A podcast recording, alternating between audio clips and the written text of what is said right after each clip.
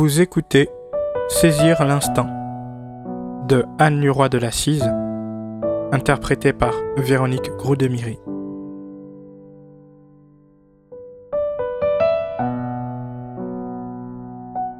Une production de ABS Multimédia.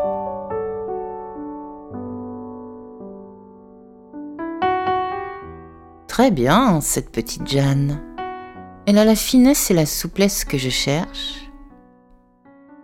Le sculpteur tournait autour de la jeune fille comme un maquignon autour d'une bête. La pauvre enfant n'avait encore jamais posé et se trouvait gourde sous le regard scrutateur. L'homme lui avait ôté son châle pour apprécier la largeur de ses épaules. Il lui tenait maintenant le menton, forçant ses mouvements pour admirer la noblesse de son port de tête. Il marmonnait pour lui-même en pratiquant son examen. J'aime l'accroche de cette nuque. Nous cacherons ce visage enfantin, surprenant pour la maturité du corps, un peu maigre. Rose, il faut faire manger cet enfant. Rose se tenait en retrait et observait son amant sans un mot. Elle savait que la petite deviendrait une proie dès l'instant où le maître entamerait son œuvre. Rose choisissait elle-même les filles, jeunes, naïves, mais surtout sans ambition et sans famille. Posées pour le grand homme, voir leur corps modelé, gagner quelques subsides suffisait souvent à leur contentement. Pourtant, depuis un certain temps, l'artiste devenait difficile. Les modèles défilaient, posaient pendant des heures, il les déshabillait du regard pour s'approprier leur corps. Rose sentait bien que quelque chose n'allait pas ces derniers mois. Il ne parvenait pas à se satisfaire de ces conquêtes faciles qu'elle poussait vers sa couche. Elle n'était pas naïve. Elle savait que la création passait par la possession. Ils vivaient ensemble depuis si longtemps. Une inquiétude qu'elle n'avait jamais ressentie s'emparait d'elle. Nous commencerons demain, Jeanne, à quatre heures. Rose, tu peux rentrer. J'ai encore des choses à vérifier à l'atelier. Je ne tarderai pas. Rose, vexée d'être renvoyée comme un vulgaire modèle, attrapa gants et chapeaux dans un mouvement d'humeur qui n'échappa pas à son compagnon. Il ne releva cependant pas, jugeant inutile d'ouvrir la porte aux récriminations pour se perdre en querelles stériles et sourit intérieurement de ces airs bourgeois qu'elle avait pris depuis leur installation dans leur grande maison. Quelques instants après le départ des deux femmes, son insistant vint le prévenir qu'à l'exception de mademoiselle Camille, l'atelier était vide. Merci, je fermerai, répondit Auguste. Le sculpteur appréciait de se trouver seul à l'atelier. Dans le silence des œuvres, il se penchait sur lui-même et se confiait aux marbres et terres regroupés là comme autant de confidents muets. Toujours devoir se montrer, se vendre, se donner en spectacle comme les catins du boulevard ou cette pauvre fille que je déshabillais d'un coup d'œil il y a un instant. Elle ne voyait dans mon regard gourmand que quelques pièces pour manger. Je la croquerai volontiers, cette jeunesse offerte, aussi sûrement que la critique me dévorera au prochain salon. Ils n'attendent que ça, finalement, le faux pas. Mais j'ai la stature, moi. Je vais leur montrer qui je suis. Comment réagirait Camille? Elle est si entière. Auguste approcha pour épier la jeune femme.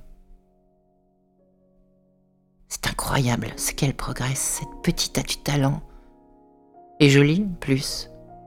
Une beauté sauvage, insaisissable. Tant de force et de fragilité. Si jeune. Pas coquette. Toujours de la terre au front, la chevelure blanchie de poussière de plâtre.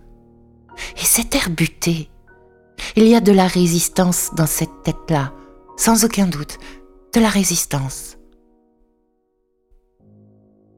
J'aimerais enfouir mon visage dans son cou, me réfugier au creux de son épaule, les yeux clos, caressée par une mèche échappée de son chignon, m'abreuver à la tiédeur de son corps. Est-ce l'insipide petite Jeanne offerte à mes mains qui m'a ainsi émue? Je me sens en appétit. Et cette silhouette, fine, souple, musclée, j'aime cette nuque où la sueur perle à la racine des cheveux. Le sculpteur se figea, visage fermé, concentré sur une observation, main en alerte sur le modelage de ses pensées. La voilà. Elle était là devant moi depuis des semaines et je ne l'avais pas remarquée. Chère jeune fille, Camille a senti ma présence. Ses gestes se font plus lents. Elle pose la terre sur un buste, le caresse avec tant de douceur que j'en ai mal. Je suffoque. Nous sommes seuls. Rose peut attendre. Auguste approcha encore. Camille se tourna. Ses lèvres légèrement ouvertes tremblaient imperceptiblement. Ses yeux ne riaient pas. L'intensité du regard éclaboussa l'homme qui lui faisait face. Je devine sous sa blouse sa respiration nerveuse. Elle n'a pas cessé de travailler. Elle façonne un buste viril. Un corps vibre sous la pression de ses doigts. Elle me tourne à nouveau le dos. Je suis proche au point de la toucher. Un frisson la parcourt. Quelques cheveux collés à son cou. Je me penche, pose un baiser sur sa nuque. Elle a suspendu son geste, s'est cabrée légèrement, relâchée, inclinant la tête pour accueillir mes lèvres, mes mains lourdes sur ses épaules. Nous couvrons d'un linge humide son travail, cachons cette nudité de terre modelée avec tant d'attention. Elle ne dit mot. À quoi pense-t-elle? Quels songes se disputent sous cet air buté? Et si l'interruption de son travail la fâchait? D'un geste un peu brusque, cela ne lui a pas échappé, je finis de cacher ce corps d'homme, jeune, puissant, Camille me fait face. Le sérieux de son visage m'impressionne. Quand elle est au travail, je la sens vibrer d'une rage intérieure et là, devant moi, elle paraît presque soumise. Offerte. Viens. Je l'entraîne vers mon atelier. Elle ne connaît pas cette pièce où je m'isole avec mes modèles. Une estrade, un manteau, une stèle couverte d'un drap. Camille ne parle pas. Je la serre contre moi. Elle tressaille. Je dégrafe sa blouse, fais glisser sa robe et mon regard sur sa peau laiteuse. Sa poitrine palpite. Les yeux fermés, elle s'abandonne doucement.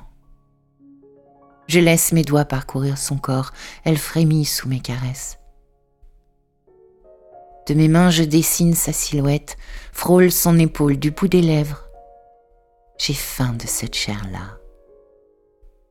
Je goûte sa peau salée, l'entraîne sur l'estrade, me glisse à ses côtés. J'explore, parcours les nœuds de sa colonne, gravis les marches de ses côtes saillantes, cours le long du sillon de ses cuisses fermées. temps j'achève ma promenade sur son sein offert. Source de vie. Elle vibre, se plie à ma pression. Elle incline la tête, je dénoue sa chevelure, marée noire sur sa peau blanche. Je m'écarte, elle se couche à demi, ses reins, son bassin saillant, ses fesses donnent vie à ma quête. Je saisis un peu trop brutalement ses hanches, incline sa taille. Ce n'est plus une offrande, c'est un abandon. Elle est là, cette Andromède dont je cherche en vain le modelé parfait depuis des semaines. Je la tiens. Ne bouge plus. Je me suis entendu prononcer cet ordre péremptoire, les sentis se dire Camille, Magnifique Camille. Je reprends mes esprits. Mon œuvre est là, sous le drap, figée depuis trop longtemps, ébauchée avec les formes des jeunes filles offertes par Rose comme un rempart à mes infidélités. Aucune de ces gamines n'égalera Camille. Mon Andromède dans ce corps fluide que je désire tant qu'il m'offre une force nouvelle. Je n'ai pas observé en vain, j'ai trouvé la substance. Je peux enfin me remettre au travail. Je retrouve ma terre, la fermeté des chairs, les frissons que je devine fouettent ma main. J'ai saisi l'instant. Je jouis de l'achèvement prochain. Camille n'a pas bougé. Mon travail est achevé. D'ici peu, Andromède naîtra d'un marbre virginal. Je m'approche, laisse mes doigts glisser sur le dos de celle devenue, malgré elle, mon plus cher modèle. Elle est glacée. Dans mon aveuglement, j'ai perdu la notion du temps. Mon œuvre est achevée. Je peux me repaître de ce corps. Je m'y plonge avec délectation. Elle tremble lorsque je la prends. Nous ne faisons qu'un, abandonnés l'un à l'autre dans le silence. La nuit s'est emparée de l'atelier. Je dois partir, Rose m'attend. J'embrasse Camille, dénoue nos corps à grand-peine. Son regard brille. L'émotion d'être femme? Nous nous verrons demain. J'ai encore du travail et besoin d'elle pour achever mon œuvre.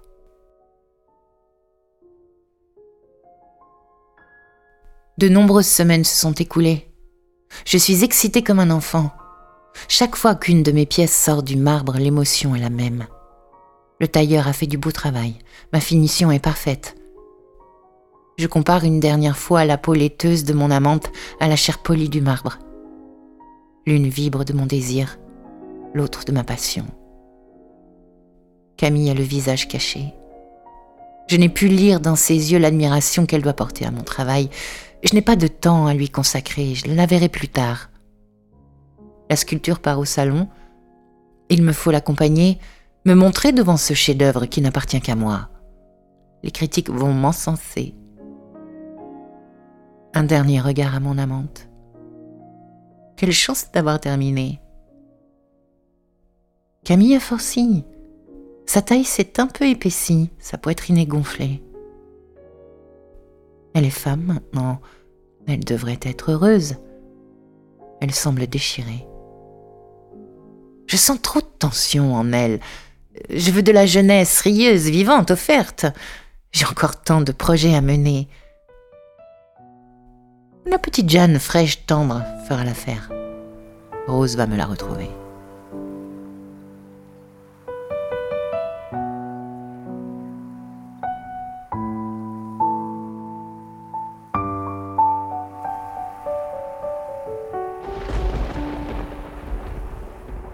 Des nuages pesants roulent sur Paris dans la touffeur d'un soir d'été. Au loin, un grondement annonce l'arrivée de l'orage. Les hirondelles, dans une dernière valse, tournent sur la ville. L'atmosphère chargée laisse présager de la violence qui va s'abattre sur le jardin alors que quelques merles égrènent leur hommage au jour. La vie va s'éteindre et attendre le matin en se protégeant des sanglots du ciel dont les bourrasques sont les annonciatrices. Camille assiste sans le voir à ce spectacle. Prostrée, elle fixe un point invisible. Sous la tonnelle, main posée sur les genoux, elle ne bouge pas. Elle ne ressent ni la nuit, ni l'orage approchant à grand bruit. Elle serait bien incapable d'avoir une idée du temps écoulé depuis son arrivée. Sa chevelure est en désordre, sa robe souillée du plâtre qu'elle vient d'achever. Elle a erré longtemps, traversé tant d'épreuves. Il y en aura d'autres, elle le sait. Mais elle est libre maintenant, anéantie, mais libre. Elle se souvient du grenier où elle travaillait avec ses amis, de l'intrusion du sculpteur dans leur univers insouciant, de son regard critique. de l'invitation à rejoindre son atelier. Pour Camille, cette porte soudain ouverte était une bénédiction. Elle se pliait au travail du groupe, puis se sauvait pour se consacrer à ses propres créations. Elle travaillait comme une acharnée, rapidement remarquée par le maître des lieux. Quelle fierté alors Quelle douleur aujourd'hui Elle est née de ce marbre offert à son art. Il l'a brisé en lui offrant trop d'attention. Élève, modèle, muse et amante, elle croyait avoir réalisé tous ses rêves. Elle a tout perdu, jusqu'à son âme, arrachée par la faiseuse d'ange. L'évocation de cet épisode tragique la fait frissonner plus que le vent violent. Les arbres auprès desquels Camille a toujours trouvé force et réconfort gémissent de concert avec la femme prostrée dans ses souvenirs. L'obscurité est là. L'orage fracasse le ciel, la pluie s'abat sur la ville endormie. Camille, illusoirement abritée par la tonnelle, reçoit des éclats d'une pluie acérée. Pour elle, la nuit est éternelle. Elle le sait. Elle ne renonce pas à vivre, elle renonce à leur vie. Après des mois de lutte, seule au milieu d'un torrent, elle est finalement parvenue à atteindre la berge. Son travail, ses créations sont sa rive salvatrice, sa terre ferme sur laquelle elle a repris pied après la plus terrible des déchirures. Le buste de la petite Marguerite lui a offert l'illusion de faire renaître l'œuvre avortée de sa chair. Aujourd'hui, elle est peut-être victime aux yeux du monde, mais elle va avancer, seule. Elle sourit presque à l'idée de la réaction de l'ennemi de son cœur devant l'œuvre exposée, représentée ensemble dans un impossible corps à corps. Elle a trop imploré son regard. Elle a trop pleuré son amour. Il a préféré le confort d'une vieille maîtresse à la joute quotidienne de leur passion créatrice et concurrente. Elle s'incline, anéantie certes, mais victorieuse. Sa douleur étranglée par son œuvre. Il a brisé le moule dans lequel elle s'était coulée pour répondre à ses attentes, et ainsi, libérée de toute entrave, elle va remodeler sa vie. Son groupe est au salon. Elle expose sa défaite en savourant sa victoire. Elle vit ce soir sa dernière tempête. Les éléments se déchaînent autour d'elle. Dans son abri de fortune, elle imagine l'homme qu'elle a aimé dans son intérieur bourgeois. Camille se lève, frotte d'une main nerveuse sa robe froissée, coiffe du bout des doigts sa chevelure en désordre. La violence de la pluie a presque dissous sa colère. Elle rit maintenant à l'avenir qu'elle va modeler. Les nuages ont craché leur fiel. Apaisée, elle va rejoindre son atelier, se remettre au travail. La nuit va s'installer, lavée de toute fureur.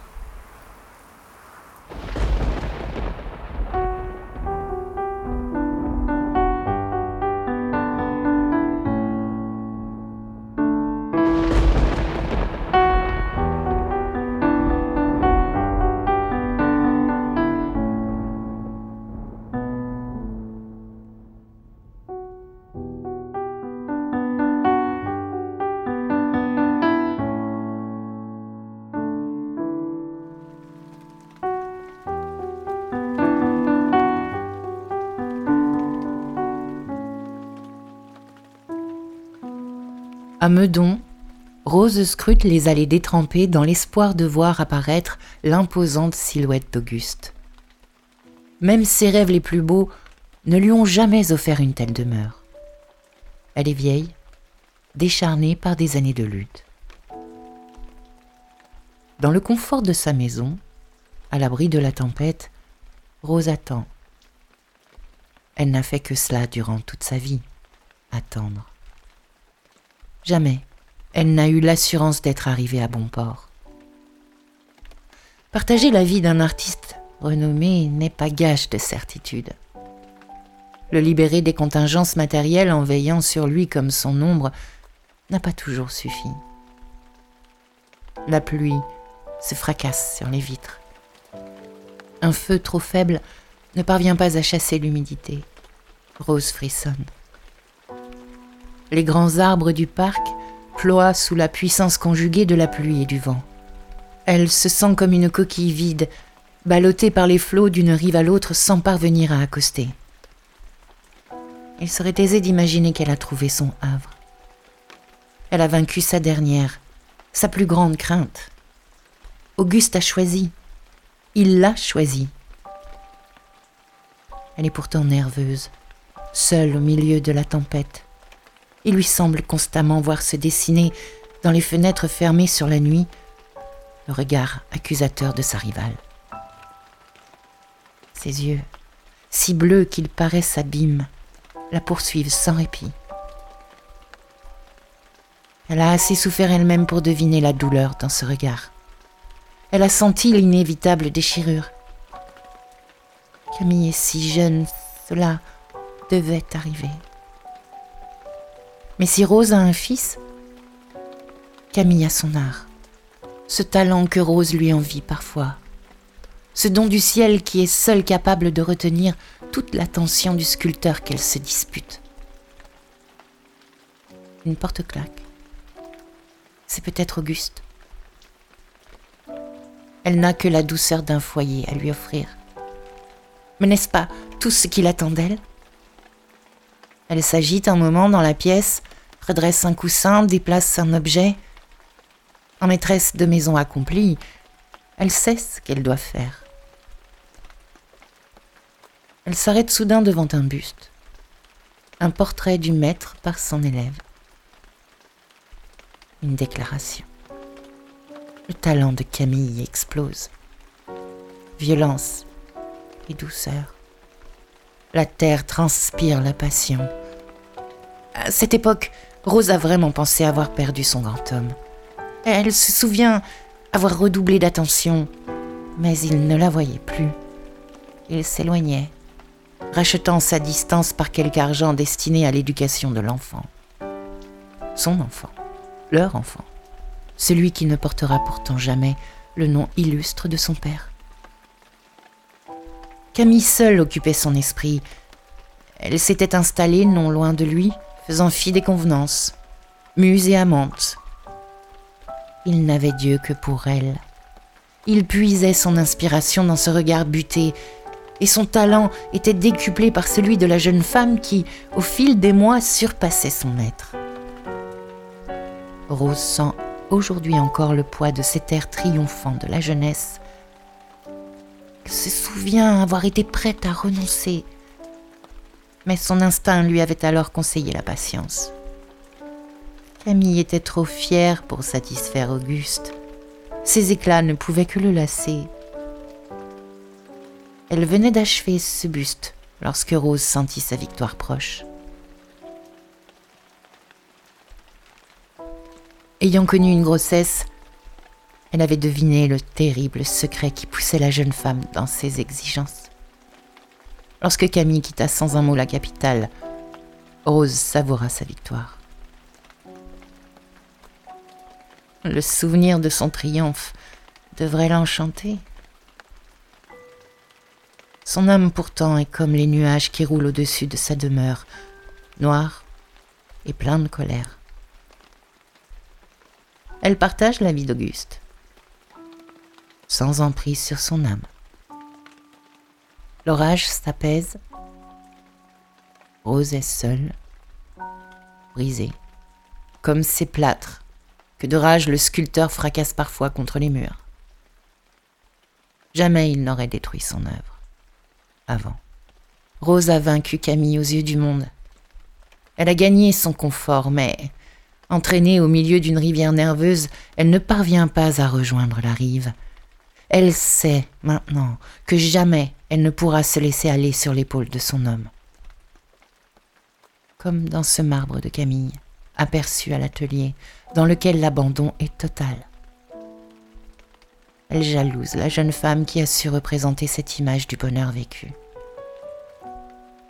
Son horizon s'est éclairci lorsque Camille a quitté Auguste. Pourtant, son avenir lui semble bien noir.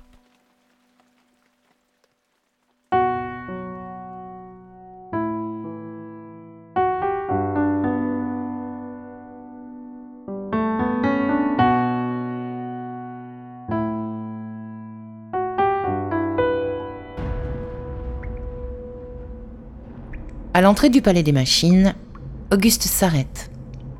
Son Balzac trône au milieu des nombreuses autres pièces qui seront présentées demain. La pâleur des statues illumine la salle, dont l'immense surface vitrée ne livre ce soir que la noirceur du ciel d'orage.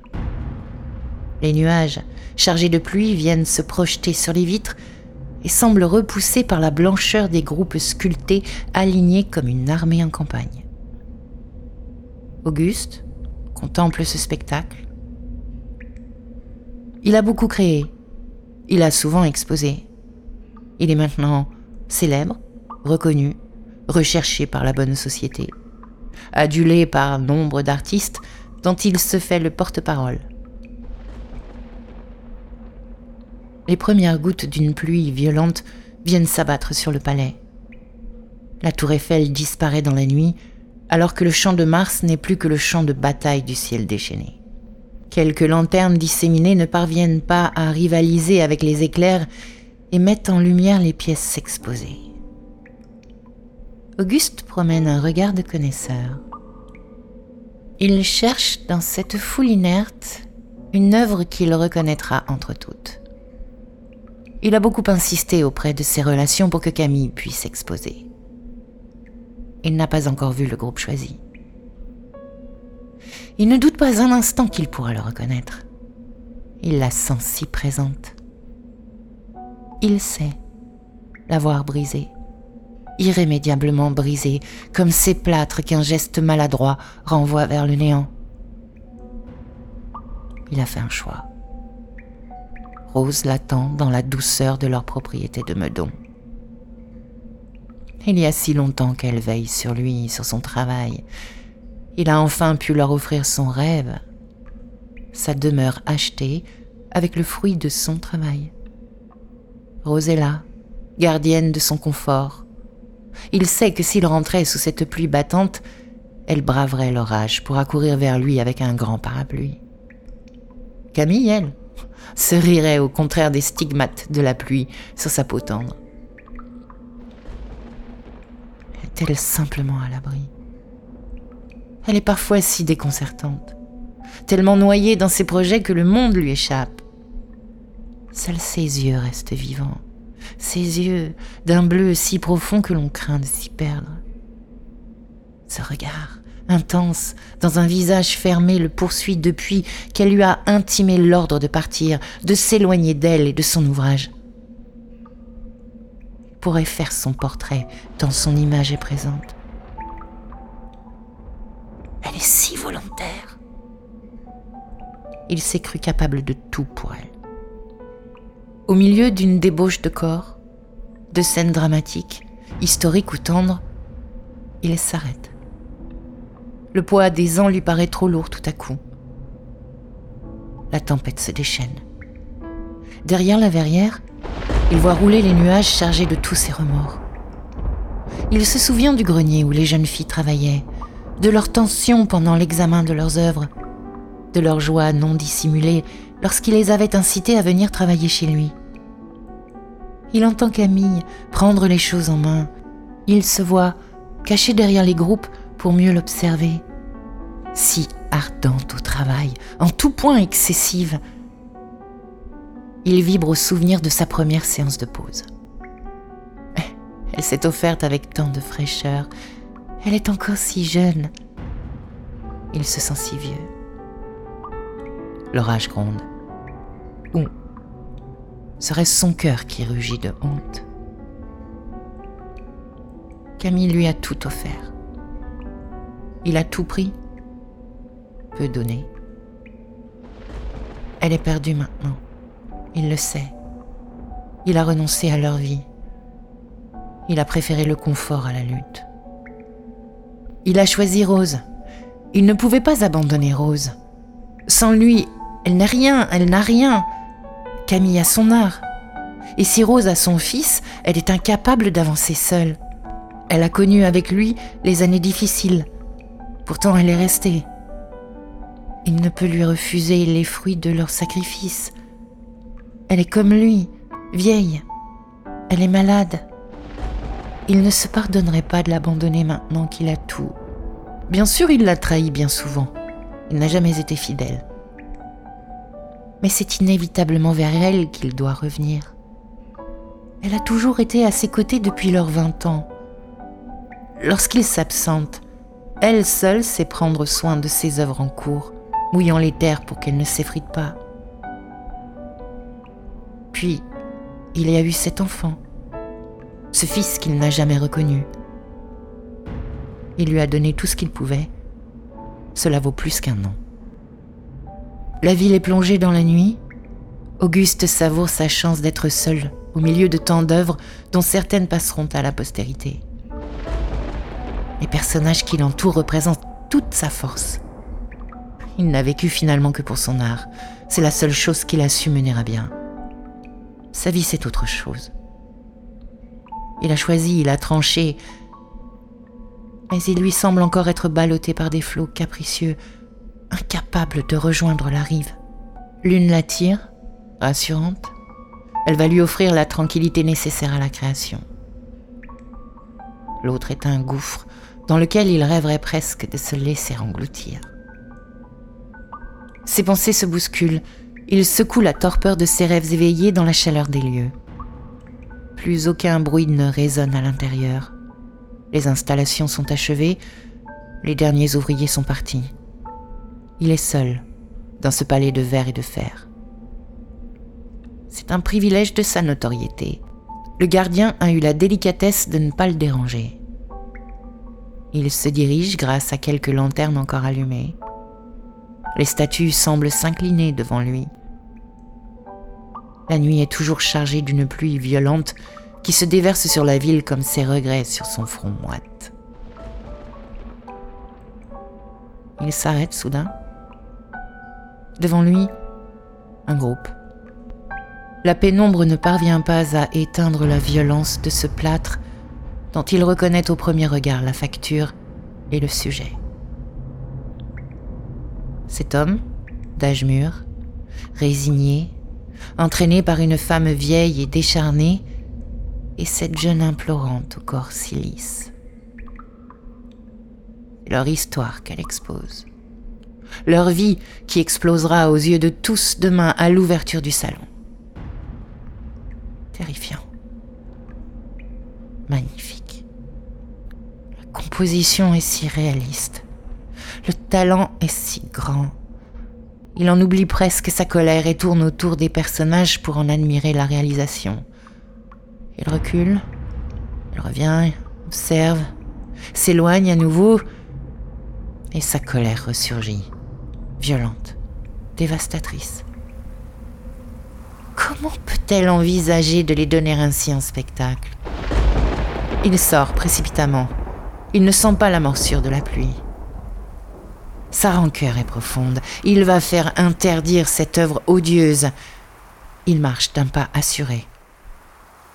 Il veut voir Camille, l'éplorer dont l'art triomphe. Ses vêtements sont trempés. Il ralentit, s'arrête. Il longe un parc dont le frémissement des arbres, dans la tempête qui s'apaise, résonne comme un gémissement. Un fiacre est stationné. Il interpelle le cocher. À Meudon Dans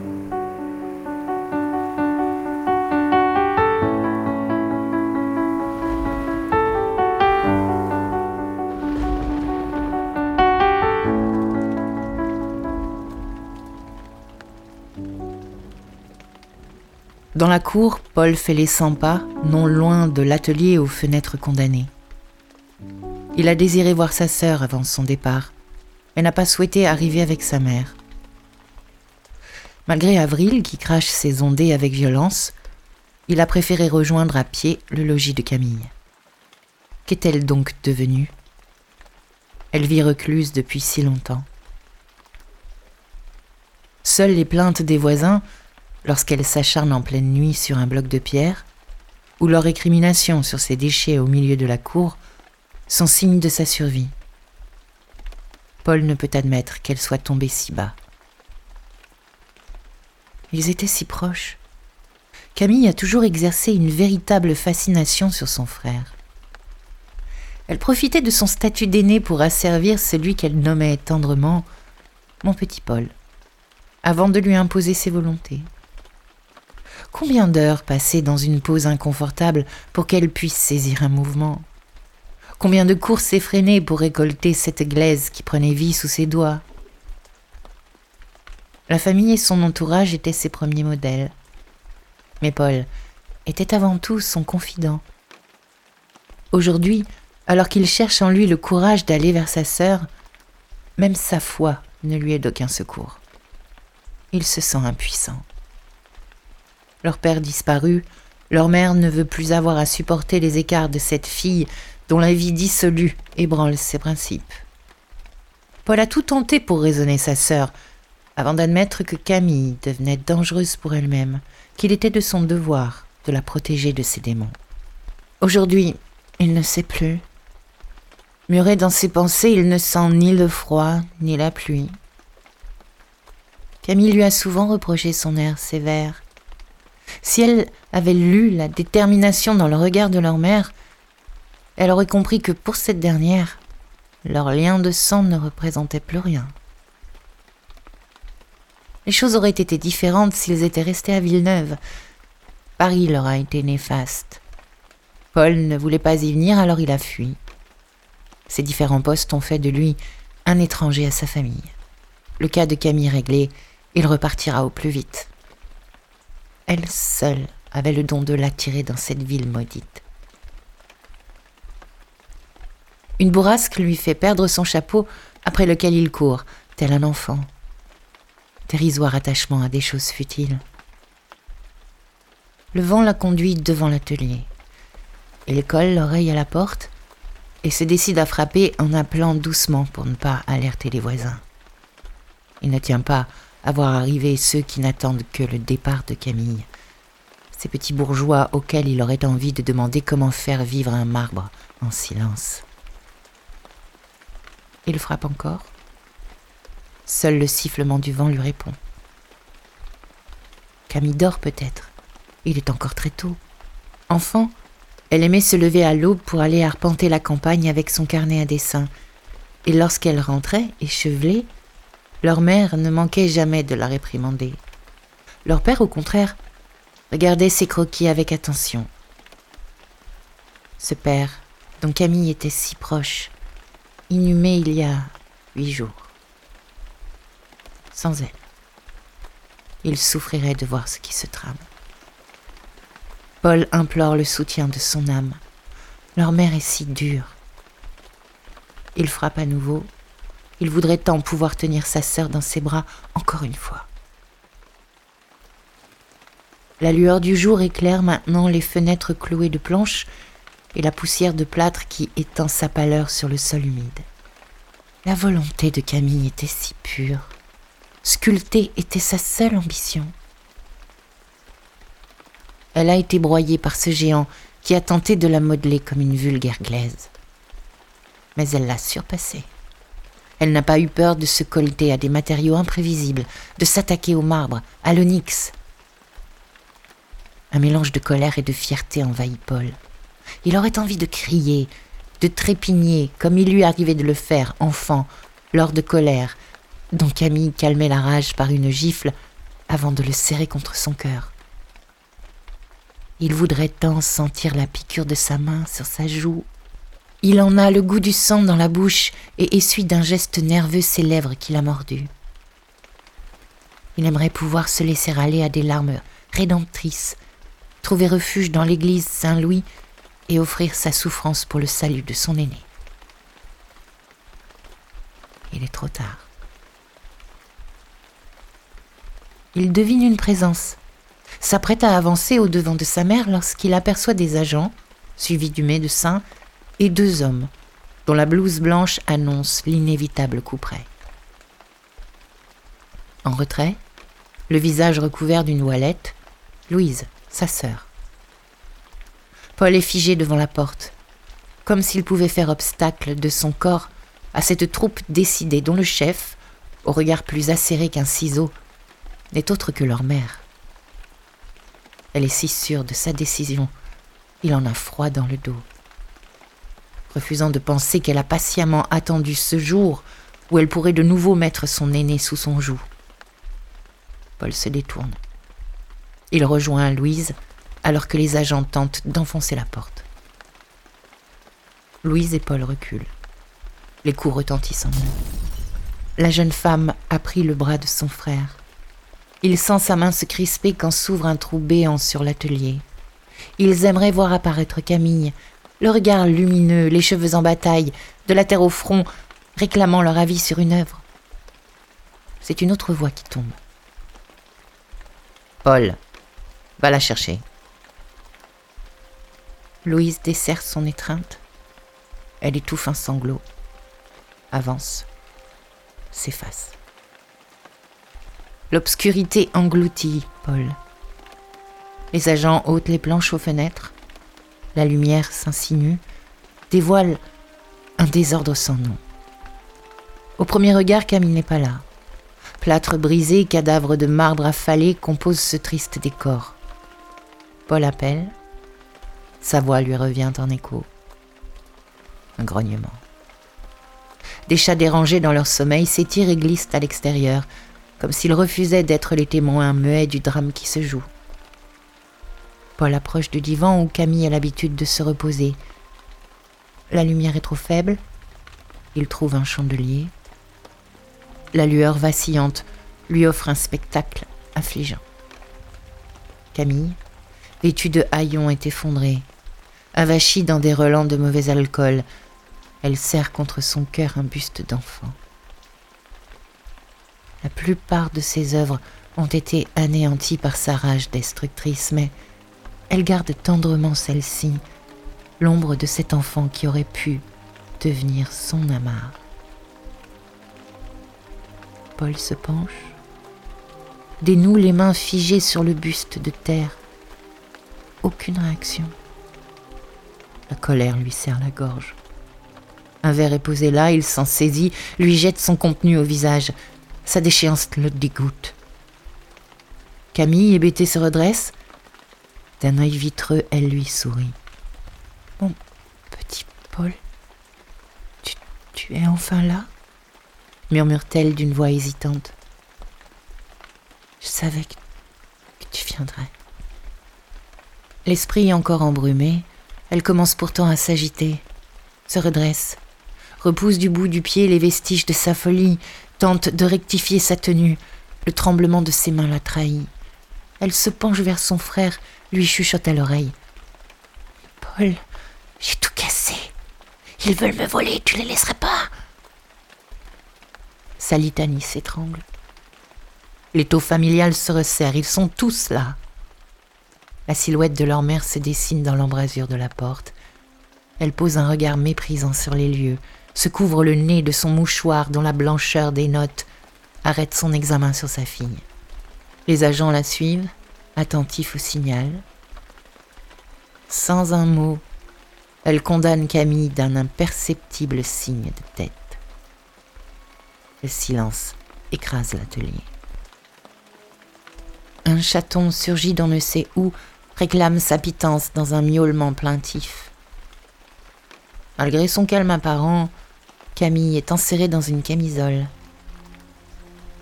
Elle n'a encore rien dit quand soudain un cri lourd, un râle d'agonisant s'échappe de ses lèvres pour venir se poser comme une chape de plomb sur sa parenté réunie. Louise fuit. Paul tremble. La vieille femme ne scie pas. Elle invite les agents à emmener sa fille qui, dans un ultime sursaut, se met à hurler. Dans la cour, les voisins chuchotent sur le sort de cette malheureuse. Camille lutte dans les cris et les larmes. Sur le quai, la voiture attend. Leur mère signe les derniers papiers. Paul gérera les œuvres. Ils peuvent rentrer. La voiture s'ébranle. emportant Camille vers un nouvel asile. Le visage contre la vitre, elle crie en silence, le regard ancré à celui de son frère. Paul retourne dans l'atelier. Au milieu d'un enchevêtrement de pièces brisées, il remarque un plâtre, le redresse. Une jeune femme à genoux s'offre sans pudeur au regard du monde. L'implorante, muette, hurle son désespoir. L'œuvre prend soudain tout son sens. Cette jeune femme, brisée, tombée dans la folie, c'est sa sœur.